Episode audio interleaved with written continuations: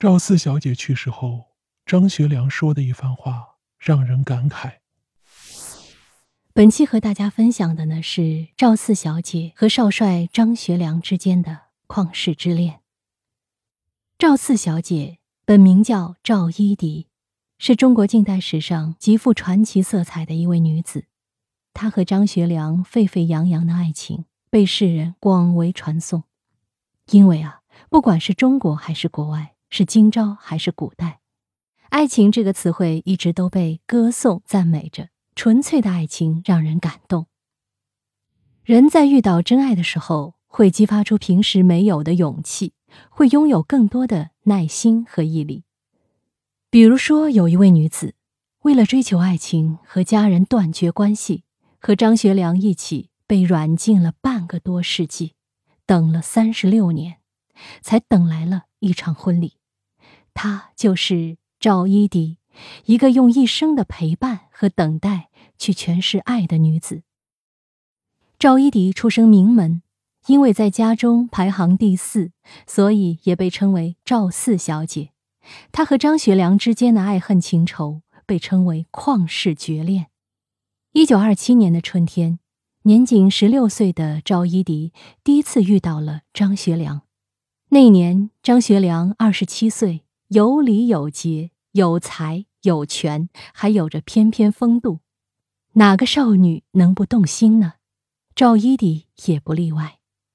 但是张学良当时已经有了原配夫人于凤至，两人虽然是包办婚姻，但是大家闺秀出生的于凤至把张府上上下下打理得井井有条，深得张作霖的喜爱。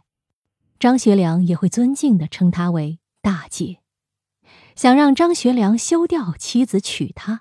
显然是不可能的。都说女孩子遇到真爱的第一个标志是变得勇敢。赵一荻遇到了张学良以后，就变得勇敢了很多。因为父亲反对自己和张学良交往，于是他上演了一次神秘失踪，就连父亲登报断绝父女关系也不在乎。从此无家可归的赵一荻。把张学良当做了自己的归宿，好在于凤至是一个大度的女人，她接纳了赵一荻，从此三个人一起生活。一九三六年，张学良送老蒋回南京后，从此沦为了阶下囚，失去了自由。赵一荻为了陪伴张学良，毅然决然地把年仅七岁的儿子托付给了友人，来到了他的身边。他们一起耕田种菜，一起养鸡养鸭。虽然这样的日子看起来很悠闲，但他们时时刻刻都活在别人的监视中。也难怪张学良自己说，自己的人生到三十六岁那一年就终止了。张学良被软禁之前的日子是非常潇洒自由的，刚刚被囚禁时。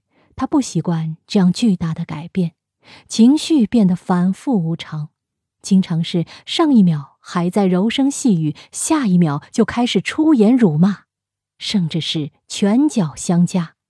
但赵一荻始终都包容着他。不过，赵一荻的身份一直都很尴尬，因为她只是女伴，而不是法律意义上的妻子。直到一九六四年，远在美国的于凤至同意离婚，他的等待才迎来了结果。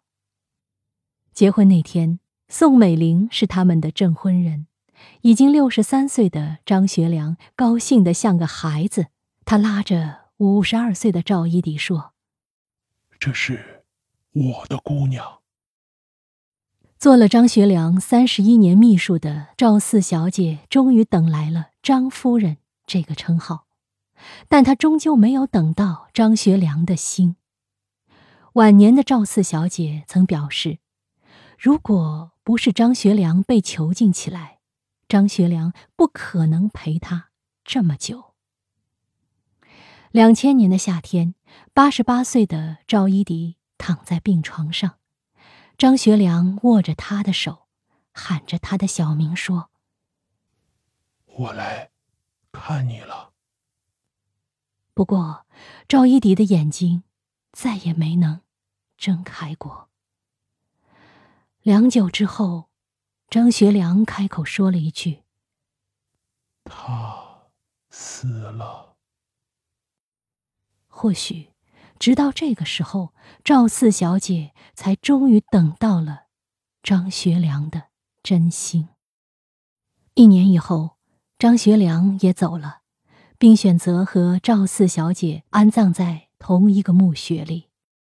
这段从战火纷飞的年代走来的爱情，才画上了休止符。